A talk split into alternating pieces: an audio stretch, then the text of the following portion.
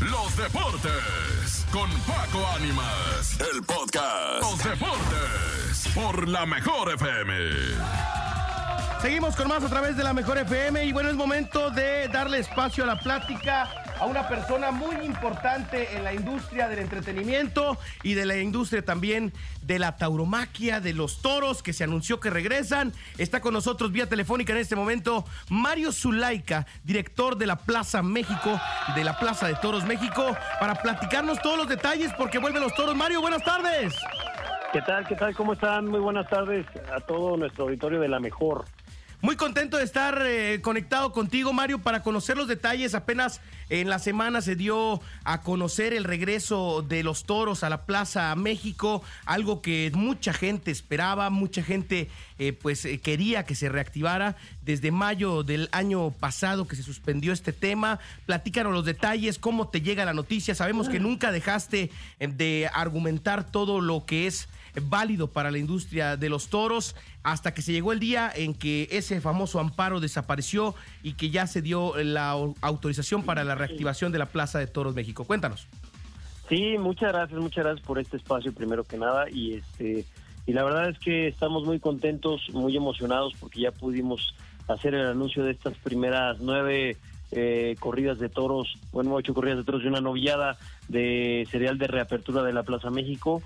Eh, tomando en cuenta eh, la resolución que nos dio el pasado 6 de diciembre la segunda sala de la Suprema Corte de la Justicia de la Nación, en donde por unanimidad se fue quitada la suspensión que, como bien mencionaste, nos fue concedida en mayo de 2022 y la verdad es que creemos que, que esta, esta reapertura con estas combinaciones de carteles, con las fechas emblemáticas como el aniversario de la, de la Plaza México que cumple 78 años ya, eh, van a ser un exitazo. Tenemos bastante demanda de boletos y, y creemos que va a haber un lleno importante y que seguro va a haber muchos triunfos también para todos los, todos los aficionados.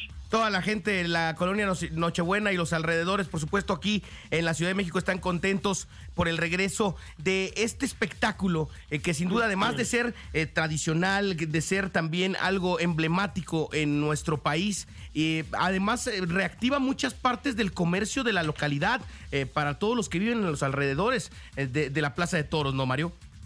Sí, ah, lo mencionas muy bien. Eh, en realidad, y no solamente de, los comercios de este, aledaños a la Plaza de Toros, sino también de las fuentes de empleo que fueron privadas eh, durante esta suspensión de, miles de personas, porque por festejo están trabajando cerca de dos mil personas de manera directa y eso, pues, si lo si lo replicamos por, por cantidad de familias de esas de esas dos mil personas eh, y luego por el número de festejos que celebrábamos anualmente, pues la derrama era bastante importante y sufrimos una afectación y un golpe muy fuerte para la economía y la industria de la tauromaquia. Entonces, la verdad es que todos los sectores eh, que, que involucran y todas las áreas que involucran el trabajo y el desempeño para poder realizar un evento de esta magnitud, pues hoy por hoy también están eh, muy contentas porque pues su fuente de empleo, que es un derecho constitucional que, que todos podemos ejercer libremente, lo podemos retomar ya con esta decisión de la, de la Suprema Corte, ¿no?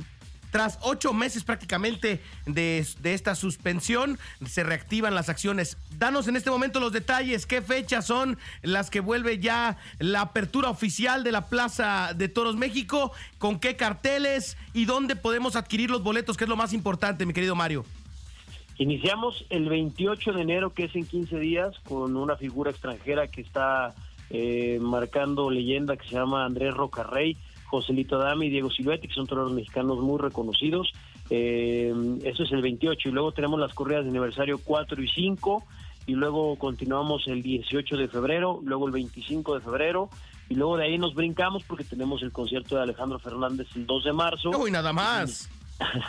Entonces nos brincamos hasta el 10 de marzo con la corrida, 17 de marzo y luego 24 de marzo cerramos. Y los boletos se pueden adquirir a través de la página de superboletos.com o en las taquillas de la plaza. Ahí está, superboletos.com, ahí están las fechas en la página oficial de superboletos.com las puede encontrar. También es importante mencionarle a todos que con este tema también la reactivación de las redes sociales de la plaza, que ahí están anunciando todos los carteles y todo lo que va a suceder, además de los espectáculos como los grandes conciertos que vimos el año pasado, justo de Alejandro Fernández, justo también eh, de Karim León y demás, eh, que van a continuar seguramente y se estarán programando junto a las corridas, que nos pueden seguir en redes sociales. ¿De qué manera, Mario? Para que también ahí sigan todos los detalles.